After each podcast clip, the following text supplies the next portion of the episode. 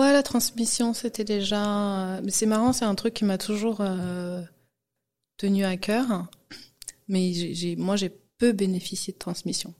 J'ai dû toujours tout arracher euh, comme ça, euh, et aucun mentor, rien. Je me suis toujours jetée dans le bain et, et, et j'y suis allée, quoi.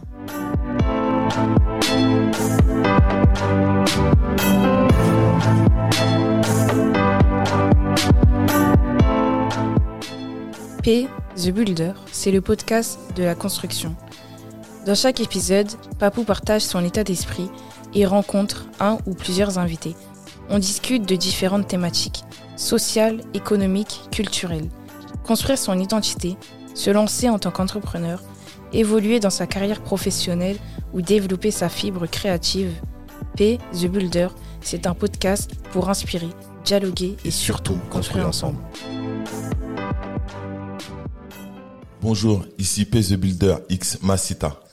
Salut Fago. Salut, tu vas bien Masita? Ouais, ça va très bien. C'est cool de toi. Ouais, c'est cool. Merci pour l'invitation. Je suis content que tu l'aies accepté.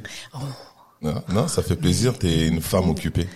Je suis occupée, mais bon, après le temps, euh, on le prend pour les gens qu'on apprécie. Ah, merci. Ta, voix, ta voix est superbe. Écoute, je, je me suis entraînée toute la nuit. c'est cool. Masita, ma première question, c'est qu'est-ce que ça te fait penser P the Builder? P the Builder, bon, le, P, hein, papou, forcément. Builder, c'est un peu le côté, euh, je vois le socle, la base, les fondations, hmm. quelque chose de très ancré qui permet de d'aller un peu plus loin.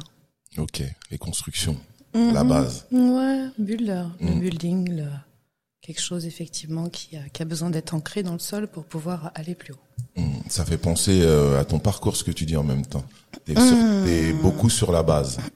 Tu ouais. construis. Ouais, ouais, ouais. J'avoue que j'ai j'ai été souvent et je suis beaucoup sur le sur la base, sur les les, les basiques, sur hmm. euh, construire les ce qu'on a ce qu'on ce qu'on fait beaucoup avec les Américains, c'est le building profile. Donc, hmm. euh, de construire les profils, de construire effectivement les talents pour les installer et les lancer. Ouais. Très bien. Je t'ai rencontré sur euh, l'album du 113. Les Princes de la Ville, c'est, ça a été notre première rencontre en tant qu'artiste pour moi. Et toi, tu étais déjà dans, dans ce game euh, du business du rap, je peux dire. Ouais, j'étais au début, mais j'y étais déjà ouais, depuis trois ans. Ouais, hein, je voulais, parce qu'on va revenir là-dessus, mais je vais commencer par tes débuts. T'as grandi où? Alors moi j'ai grandi en Guadeloupe. Je suis née en France, dans le 91, et très tôt euh, on est parti aux Antilles parce que mon père est caribéen. Et donc du coup j'ai grandi aux Antilles, euh, un tout petit peu en Martinique au début, un an et demi on va dire, et puis après jusqu'à mes 18 ans en Guadeloupe. Okay. Donc je suis une caribéenne. Une caribéenne. Une vraie. Ah, yeah. Ouais, je revendique ça. Je, voilà, c'est chez moi. T'es revenu à, vers quel âge? Je suis euh, venue en France pour la fac à mes 18 ans, donc après mon bac, euh, et je, faisais euh, voilà anglais-japonais. Anglais-japonais? Mm-hmm. Du coup, ta première rencontre avec cette industrie, avec la musique, avec le hip-hop, elle se fait comment? Alors, avec la musique et avec l'industrie, c'est deux moments différents parce que la rencontre avec la musique, finalement, elle se fait dès le départ. Mm. Mon père est fan de jazz, grand mélomane, euh, donc j'ai toujours grandi avec de la musique, toujours, toujours, toujours. Mon frère était DJ, donc il était plus grand que moi, donc du coup euh, voilà. Et puis euh, donc naturellement dès le début, bah, j'ai toujours été dans la musique, toujours baigné dedans, toujours été entouré d'artistes du coup. Et et après l'entrée dans l'industrie musicale, ça se fait dans un deuxième temps quand j'arrive à Paris ici. Euh, j'étais à la fac et j'étais en couple avec euh, East, qui était euh, donc euh, le rappeur de Cut Killer. Et, et c'était mon chéri. Donc du coup, bah, quand il a eu cette disparition tragique parce qu'il est mort d'un accident de scooter sur la route, on a décidé avec Cut de faire un album post-mortem qui était plutôt un quatre titres puisqu'on n'avait pas suffisamment de bandes pour faire un album. Euh, et naturellement, bah, je suis venue en studio, j'ai regardé comment ça se passait, et puis naturellement, j'ai aidé à Noir à monter le projet, et puis euh, lui, il venait de monter WH. Okay. Donc, euh, donc les chemins étaient là. Euh, et puis, euh, et puis voilà, on a. Je suis rentrée par là et j'ai commencé à faire. Et puis j'y suis restée pendant dix ans. Quoi. Mmh. Tu as répondu au moins à quatre questions en même temps. Bah voilà, J'allais te poser la question comment, quelle est la rencontre avec Cut, mais du coup maintenant on sait. Ouais. C'est par rapport à ce fameux album posthume. Ouais, Eastwood. Eastwood. Ouais. Il est ouais. toujours disponible? Alors Eastwood, il est, euh, il est plus disponible en CD parce que c'est fini. Euh, J'ai fait un repressage euh, du vinyle il y a euh, quatre ans déjà pour l'anniversaire de, enfin pour l'anniversaire, j'aime pas dire ça, pour la date de où il, a, il est parti, donc en février. Donc il est toujours disponible en vinyle, mais il faut le commander, voilà. Ok. C'est, euh, Et je pense qu'en streaming, on peut l'écouter un peu partout. Ça fait partie des classiques. Mm, Voilà. mm. Il y a un gros fameux freestyle. Ouais, il y en a plusieurs. Et puis après, il est sur toutes les tapes de, de cut, de les, de- les, d'époque. les premières, ouais. Où il accompagnait souvent les, les autres artistes. Donc tu as rencontré Cut comme ça, le, le, le, le courant a marché entre vous, il venait de créer son label, tu m'as dit? Quand, euh, ouais, parce que le, le premier projet du label, WH, c'est le EP, C'est celui-là. C'est le, Ok, le, ah le ouais, là quatre titres de c'est, vraiment... Ouais. euh, Bah, disons que WH Productions, c'est issu, le, le, nom du label est issu d'un texte de, euh, de East, hein, qui s'appelle Straight from the Underground, et où il parle du WH, et donc du coup ils ont décidé de d'appeler le label comme ça. Juste, ils n'ont pas eu le temps de le monter ensemble, donc Mm. Cut, pour sa mémoire, l'a monté, a fait ses euh, projets dessus, et c'est vraiment le tout premier projet du label. hmm, intéressant. Et dans tes études, à ce moment-là, t'en es où? T'as rien, t'es dans l'administratif, t'es dans, tu, tu vas où? Quels sont tes rêves? Alors moi, au début, je suis à la fac, je suis euh, dans, je fais mes, mes cours de- d'anglais et de japonais. Dans le japonais quand même. Hum, ouais, japonais, j'en ai fait trois ans. Je me suis fait doser euh, comme c'est pas permis, donc au bout d'un moment, euh, j'ai arrêté parce que c'était euh, c'était trop dur. Euh, et j'étais, mon père est historien, archéologue, donc j'avais des facilités en histoire. Et donc j'étais très très bonne en, en études African American Studies. Donc je voulais être prof de fac. Ok. Et je voulais me barrer à Atlanta, finir mes études euh, à Morehouse et, euh, et puis devenir euh, prof de fac euh, là-bas. Ok. T'avais déjà un côté avec les parents, l'histoire, Ouais. l'envie de raconter ou de transmettre? Ouais, la transmission, c'était déjà. c'est marrant, c'est un truc qui m'a toujours tenu à cœur. Mais j'ai, moi, j'ai peu bénéficié de transmission. Ok. J'ai dû toujours tout arracher comme ça. Et aucun mentor, rien, jamais. Ouais, Comme- j'étais comme très frustrée. non, jamais. T'as tout appris sur le tas. Toujours. Je me suis toujours jetée dans le bain et, euh, et, et j'y suis allée, quoi. T'es venue toute seule à Paris déjà. Je suis arrivée seule à Paris. Ouais. Ça commence comme ça, dès 18-19 ans. Déjà, tu pars de chez toi. Ouais, alors j'avais fait déjà un petit, euh, j'avais déjà vitré les parents euh, pour pouvoir partir plus tôt. Donc ma première, je l'ai faite à Saint-Germain-en-Laye. Donc je suis partie de, de, de, de la maison, j'avais 16 ans. Donc de 16 à 17, j'étais euh, à l'internat ici. Et euh, bon, je crois que je me suis un peu trop amusée. Donc de 17 à 18, on m'a rapatriée un peu à la maison. euh, et à 18 ans, je suis partie.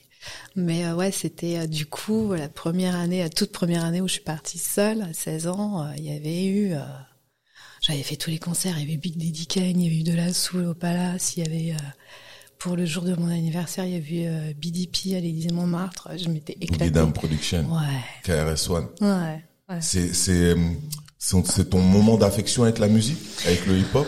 Non, Non, c'est avant. là, bien avant, ouais. Bien dès, avant. dès la Là, Guadeloupe. tu rencontres les artistes que t'aimes à ce moment-là. Bah, j'ai l'occasion de les voir. hein. Mm. Bon, après de Guadeloupe, j'étais, j'avais déjà fait des allers, un, un petit aller-retour à New York quand même parce que c'était plus proche. Ah, tu voyageais pas mal déjà. Ouais, ouais, ouais, j'avais la bougeotte de Mm. toutes les manières.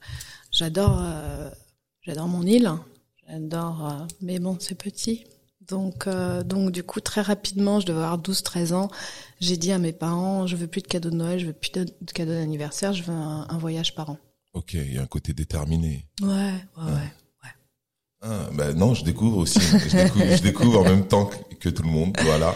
Donc avant des 16 ans, j'étais déjà allé à Porto Rico, j'étais déjà allé à New York, j'étais allé à Barbade, j'étais, j'avais Écoute fait tous les genres musicaux. Tu t'intéresses à la musique à ce moment-là ou pas du tout? Si, si, la musique, je te dis, c'est dès le départ. Moi, j'ai 11-12 ans quand il y a les premiers trucs de Herbie Hancock. Euh, on achète les vinyles euh, ensemble avec mon frère plutôt. Qui va les utiliser lui. Ouais, donc du, du dès, dès, les, les Houdini, les Finest Dancing Quest, les, les Ultramagnetic M6, je suis déjà dedans quoi. Ultramagnetic M6. Ouais, c'était lourd. Je suis déjà dedans. Après il y a eu les X-Clan, les machins, les trucs, euh, voilà, j'étais déjà Plusieurs dedans. Courants, ouais. ouais, et puis comme je suis en Guadeloupe, on a ce truc-là aussi où on est beaucoup plus proche des États-Unis, donc limite on est en avance par rapport à ce que ce qui sort, ce qui sort en France parce qu'on est sur les directs sur le sur le canal et puis euh, et puis euh, voilà. Ok. Et il euh, y a un cut killer dans le double H qui se met en place. Ouais. À ce moment-là, tu tu moves comment dedans? Tu prends quelle position? Naturellement? Vous en discutez? Eh ben, au début, euh, j'arrive pour travailler sur ce quatre titres. Et puis, euh, et puis je vois qu'il est, euh, il est pratiquement tout seul. Il y avait Gérard quand même qui était un peu là à l'aider, mais il est tout seul à tout faire.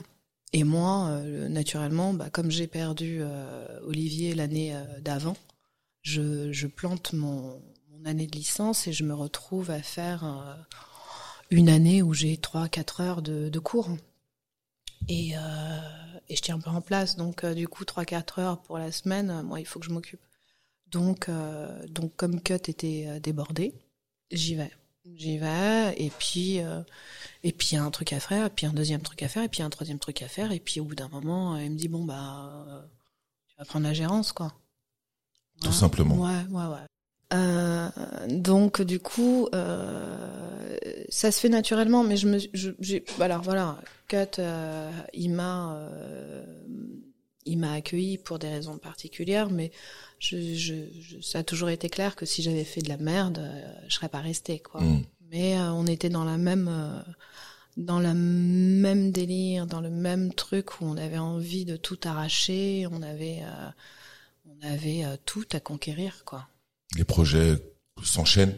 Les projets s'enchaînent, s'enchaînent comme jamais quoi. J'ai, on est sur un deal au départ, donc on est signé chez Sony Music et on a deux compilations par an, un album, six maxi, euh, sur 12 mois, quoi. Dès la première année du label Ouais, ouais. Ok, lourd. Donc, du coup, euh, on enchaîne, on enchaîne, et puis je me, je me, je me retrouve à travailler sur des projets, euh, voilà, l'album de Fab, des tournements de son, enfin, tu vois, tu, tu viens d'arriver et tu, tu, tu te retrouves à travailler sur des projets majeurs. Donc, Entrée de jeu des gros projets. Ouais, voilà, t'as 23, 24 ans, t'as as juste que, envie que ça marche.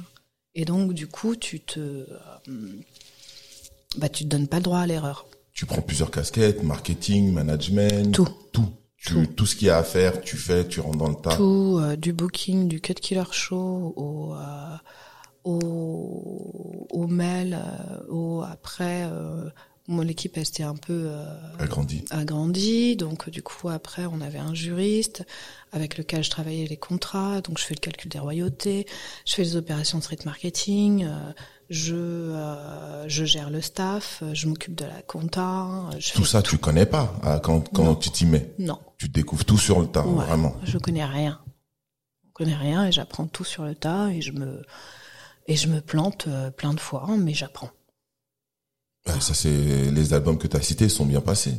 Tout s'est bien passé. Je me suis planté, j'ai bien caché. ouais, bien vu. non, on ne montre pas, on crie pas. Genre j'ai fait une erreur là. Non, non, non, non, non. T'enchaînes. Ouais, ouais, on et, enchaîne. Et le fait d'être une femme qui arrive dans ce game, ça a joué ou pas du tout? Euh... Pour moi, dans ce contexte particulier, je, je, ça n'a pas joué dans le sens où euh, Olivier euh, East a été quand même euh, était quand même une tête un, un peu majeure. Donc moi j'arrive, euh, tout le monde sait que je l'ai perdu, donc tout le monde a une espèce de respect profond mmh. et tout le monde quelque part est, est en protection avec moi. Mmh. Donc moi j'ai cette chance là, mais c'est mon histoire particulière. Euh, le fait d'être une femme, euh, ça, je m'en suis rendu compte après, c'est-à-dire que même si j'étais la directrice du label, on m'a toujours considérée comme l'assistante de Cat Killer. Ok, mais ça, tu l'as, c'est avec le temps que tu l'as. Voilà, moi j'étais en train de bosser, je regardais pas, je checkais pas ce genre de choses. Mais effectivement, je peux pas dire que euh, il y avait le même, euh, le même traitement. Le, le, voilà, il y a même, pour la petite anecdote, une fois quelqu'un qui euh, qui appelle au bureau et qui dit bonjour, je voudrais parler à Monsieur Massito. Oh. tu vois, tellement euh, parce qu'on lui avait dit ouais, ouais, voilà. Ouais. Donc ça, c'était très drôle, mais ça, ça montre bien ce que voilà. Il a fallu que tu imposes un, un caractère ou toi, tu as toujours été fluide, tu t'es parce que les gens sont tous différents, hmm. les rappeurs surtout. Eh ben, écoute, moi, j'ai plus eu de, de problèmes de, de, de, sexisme avec les maisons de disques, ok, euh, les majors, hein que euh, qu'avec les rappeurs. Qu'avec les artistes. Comme quoi le cliché. Ouais, qui, qui, qui, ont toujours été très respectueux avec moi. Après, j'ai toujours été aussi très respectueuse avec eux, donc je pense que tu impulses ce que ce qu'on te donne aussi. Mm. Euh, je crois que j'étais un petit peu sauvage aussi parce que je claquais la bise à personne, je serrais la main à tout le monde. Moi, quand je t'ai rencontré, t'étais dur. donc, t'étais dur.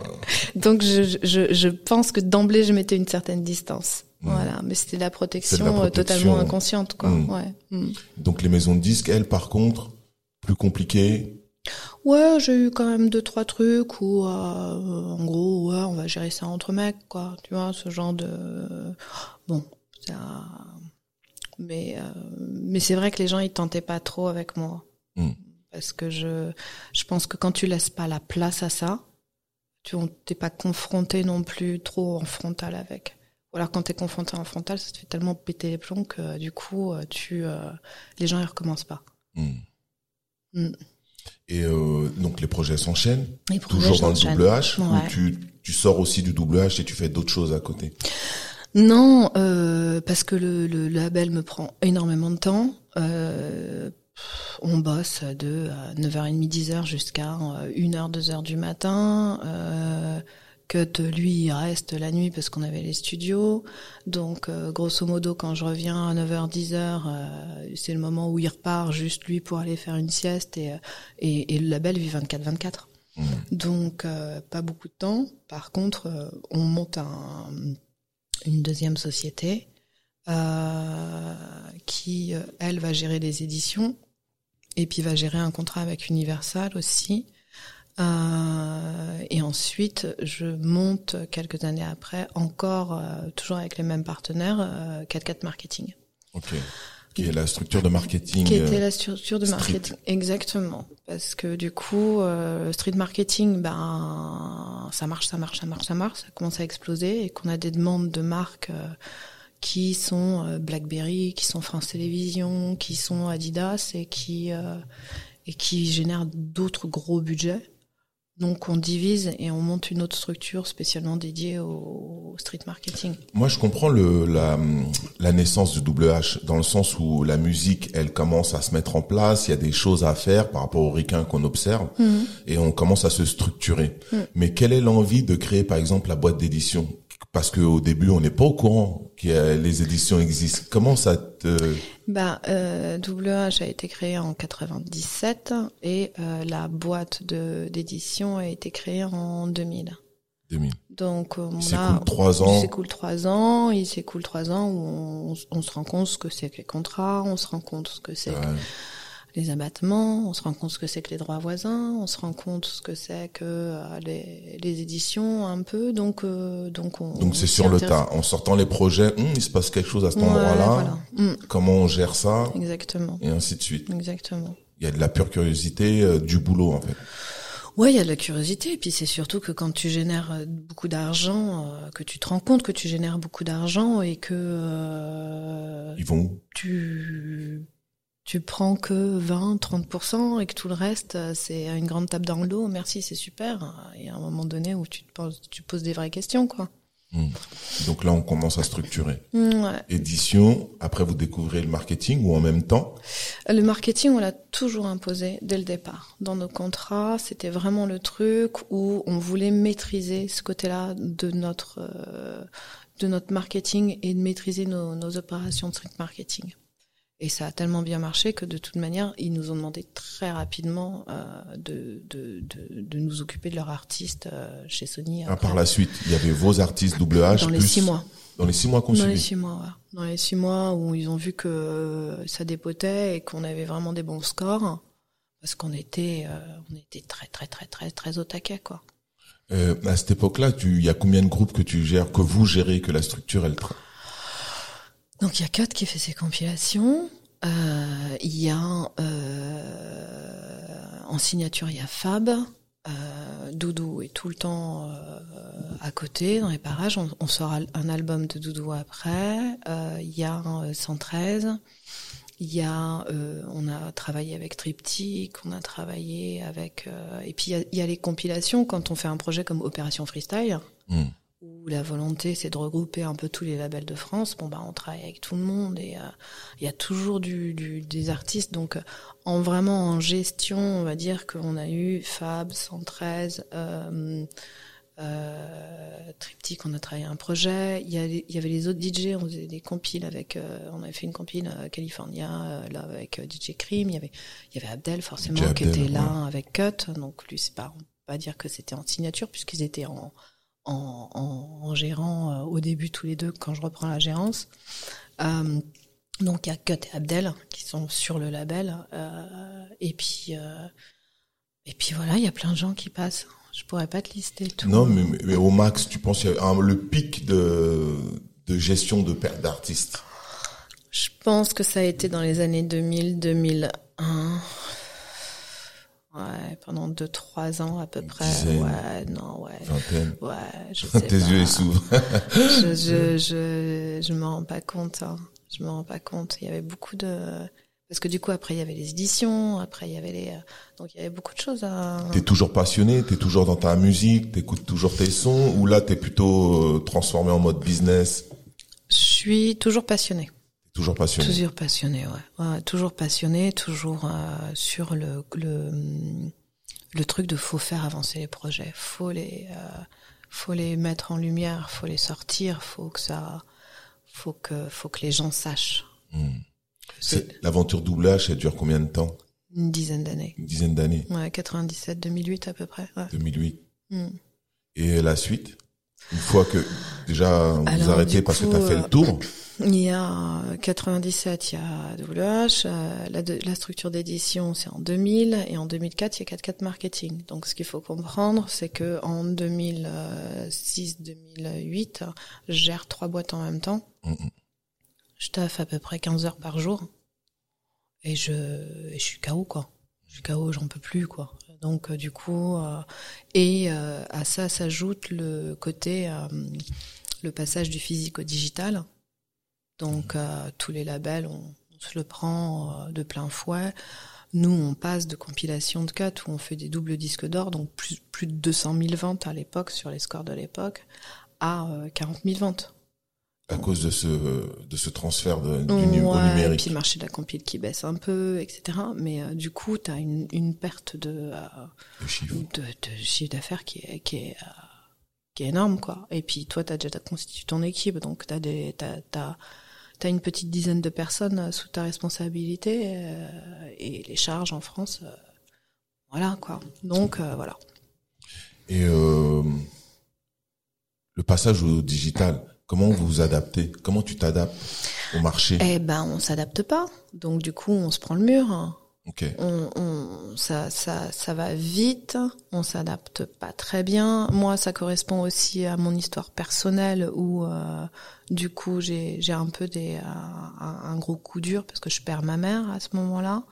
Donc, du coup, euh, bah, je, j'ai, j'ai un, un manque d'énergie certain et, euh, et j'arrive plus à tenir la baraque concrètement donc du coup ça, ça tout ça arrive au même moment et, euh, et à partir de là bon bah je suis euh, je suis fatiguée j'en ai ras le cul quoi voilà. donc euh, donc ouais j'arrête j'arrête, on ferme les trois structures. En même temps. Pratiquement, ouais. Ouais, pratiquement.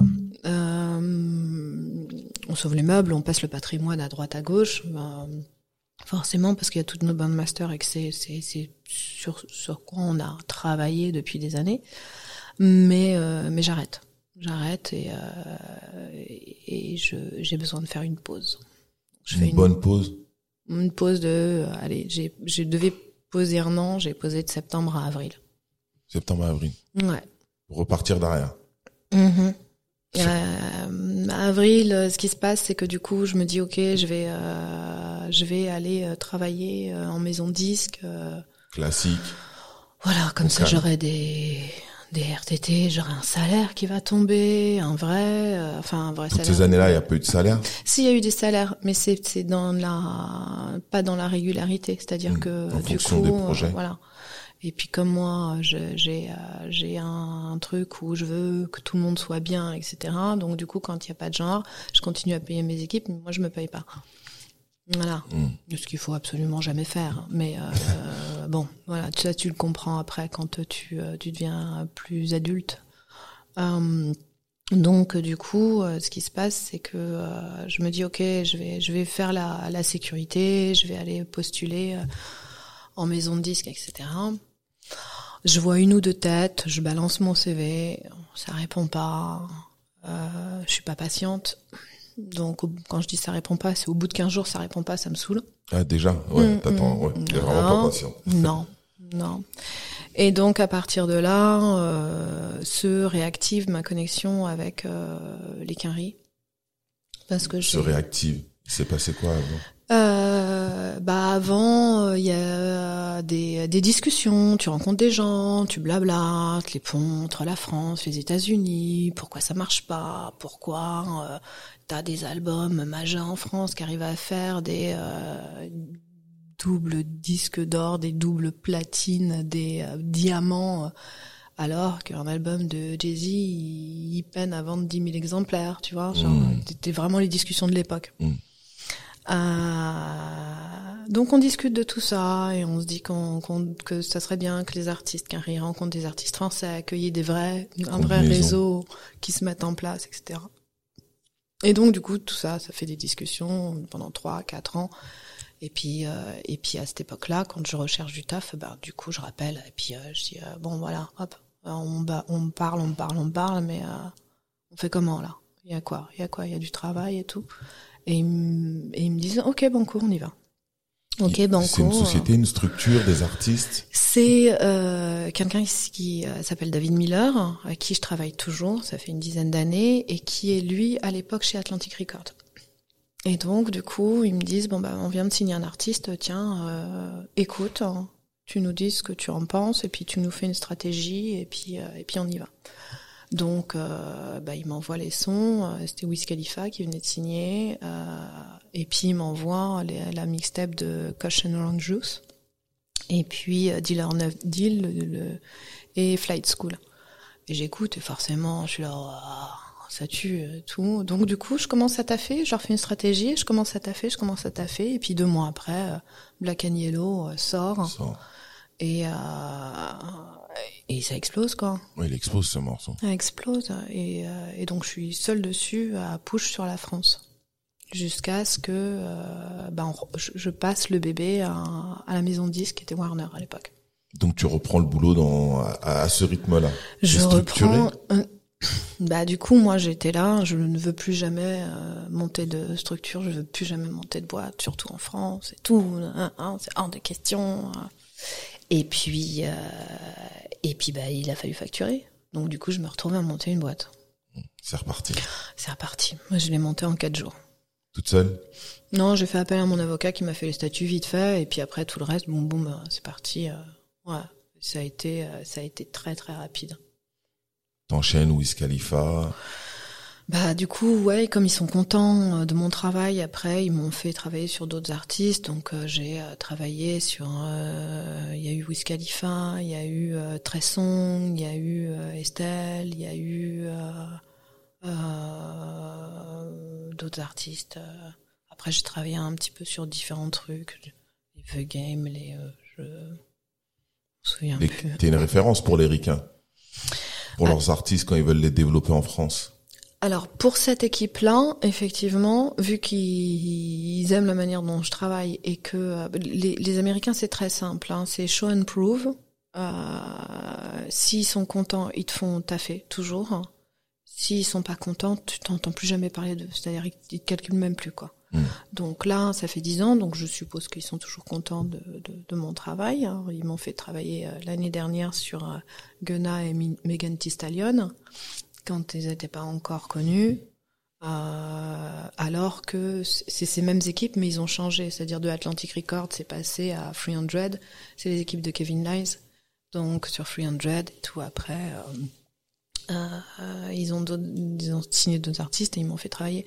Je dirais pas que je suis une référence pour eux. Je dirais que pour cette équipe-là, effectivement, quand ils ont besoin de moi pour pour développer leur truc, ils, ils savent que qu'ils peuvent compter sur moi. Mais d'ailleurs, dans en, et en France, t'es reconnu à ta juste valeur?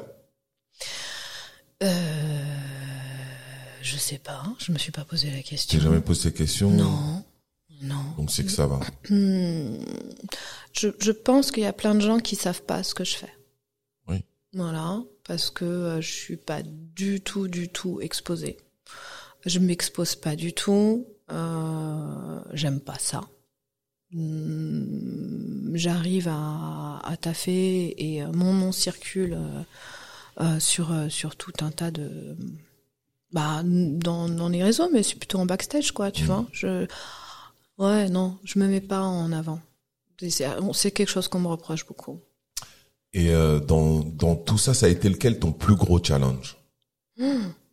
Il y en a eu Hmm. plusieurs Il y en a eu plusieurs. Franchement, euh, Les Princes de la Ville, ça a été quand même euh, un gros morceau. Euh, parce que je me suis vraiment investie de A à Z sur cet album. Et merci. Ouais, c'était euh, un gros gros morceau parce que du coup, comme ça a marché, il y avait beaucoup beaucoup beaucoup beaucoup de choses à faire dessus. Mais tu vois, dans le truc où je te dis je m'expose pas, c'est-à-dire qu'au moment où on va aux victoires de la musique et que on gagne les doubles victoires euh, et du prix du public et du meilleur album de l'année, comme il n'y a pas assez de place, je fais allez-y, c'est pas grave, je vais regarder ça à la télé. Donc j'y suis même pas, alors que là, aujourd'hui, euh, avec le recul, c'est quelque chose que j'aurais jamais dû faire. Ok. Être là, tu vois. T'aurais dû être là. Ouais, j'aurais dû être là. Hmm. Ouais, j'aurais dû être là, ouais. Mais bon. Comme C'est intéressant ça. Mm. J'y étais pour le coup. Ouais. J'espère que c'était pas ta place. non. non. non, non, non, non, non, non. Non. euh, hmm. Doublement merci alors Bah écoute, d'avoir laissé euh, les autres aller ou ceux qui qui ont, qui ont pu y aller parce que c'était une belle victoire, Ouais. des bons souvenirs. donc il y a eu ça, il y a eu euh, quand même les albums de, de des compiles de Cut, il y a eu le projet de de East, il y a eu euh, je, je- tous les projets sur lesquels j'ai travaillé, je me suis investie. Donc euh, du coup, j'aurais du mal à faire la, la diff en termes de charge de travail. Ceux qui ont marché, du coup, ont demandé plus de travail. Oui. Mais au départ, hein, ça a été le même, la même implication, le même, le même investissement. Ouais. Hmm. Une, et le rap game par rapport à avant et aujourd'hui en coulisses?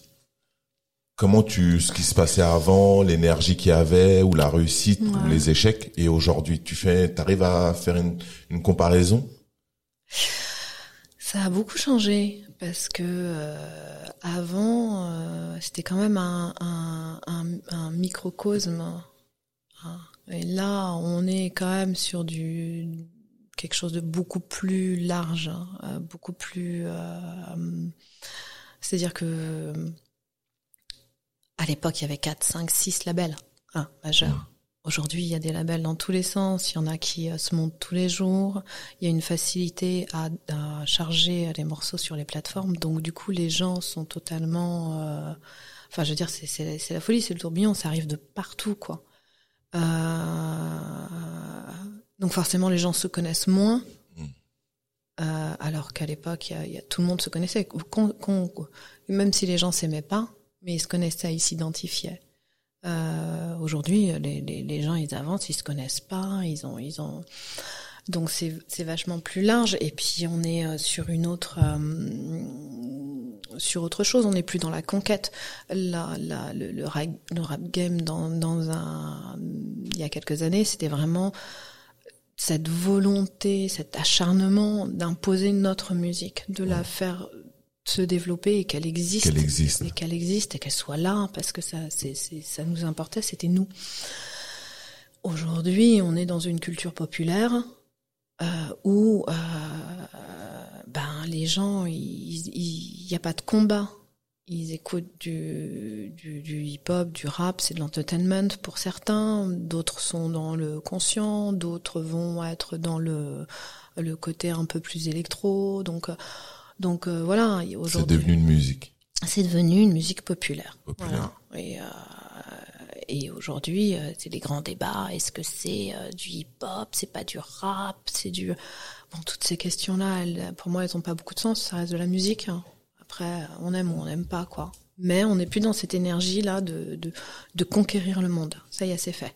Ça y est, c'est fait. C'est fait. Maintenant, on s'élargit dans le ouais, monde. Ouais, c'est ça. Hmm. Mm. T'as hum, as un moment clé que tu pourrais nous citer? Un événement clé? Mmh.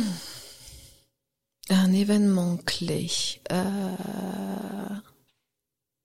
Qui t'aurait plus marqué?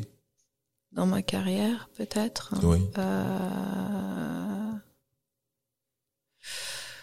Je sais pas. Le moment où je monte ma, ma boîte, ma dernière structure, là.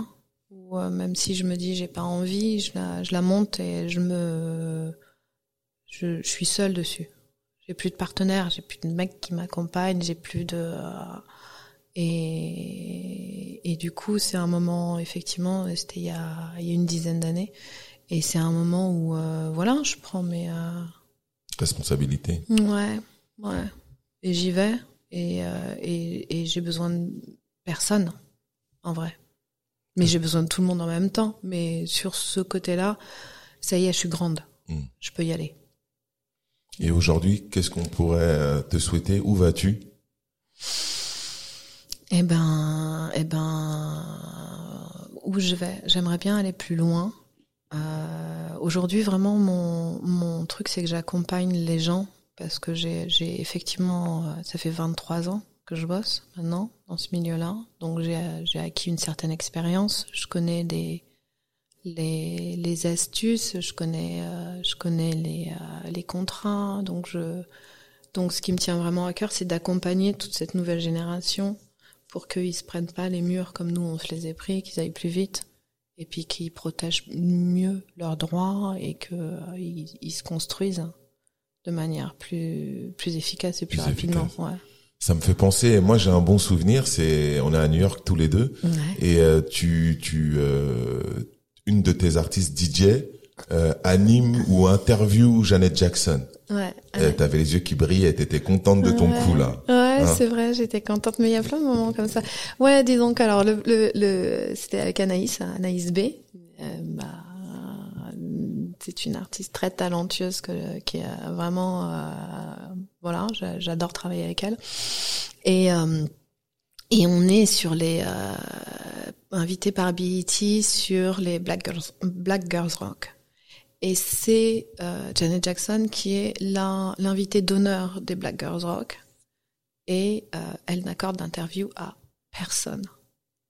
Et, euh, et la seule interview qu'elle accorde, c'est à nous, les deux petites Frenchies euh, de machin. On était passés par euh, euh, Sindanou euh, de BET France. Enfin bref, on avait réussi à faire une boucle et les gens sont juste devenus gueudins, genre euh, comment ça se fait que c'est vous qui avez Janet Jackson en interview et tout machin. Et j'avais bien transpiré quand même pour ce truc-là parce que jusqu'au dernier moment c'était pas sûr et puis Ah t'étais euh, dans le combat avec ton ouais, portable. T'étais ouais, sur tes. euh, et puis quand c'était fait, ouais, j'étais contente. Mm. Ouais, ouais. C'était ça. un beau moment. Ouais, ouais. Je l'ai vécu. Yeah. Il y a eu ça, il y a eu, euh, il y a eu d'autres trucs. Il y a, il y a, ouais, non, franchement, euh, il y a, il y a eu, euh, il y a eu d'autres trucs. Mais c'est, vrai que du coup, euh, quand tu reçois double victoire de la musique, quand tu reçois ce genre de choses, t'es, fier, quoi. T'es fier. Hein. Donc ouais, il y a plein de moments euh, comme ça, ouais. les disques d'or, les ouais. Masita, une femme de l'ombre qui, qui a eu plusieurs casquettes, qui continue à en avoir pas mal d'autres. Je suis sûr qu'elle en découvre des nouvelles.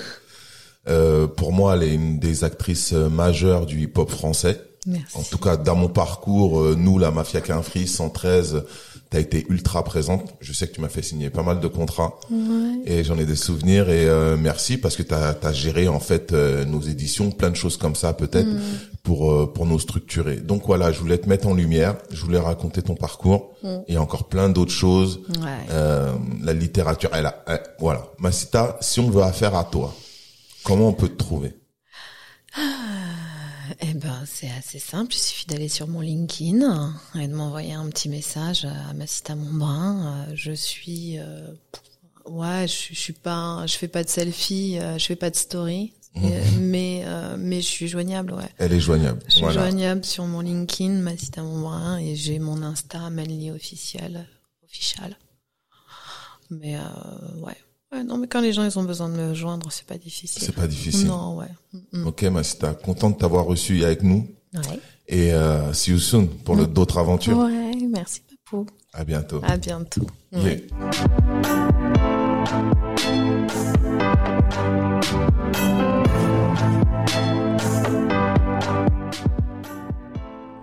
Je remercie les sponsors Lazinerie, Studio Majorel, Teddy Bob, Vibe Optique et African Armure, ainsi que la musique de Debrobit du Mali.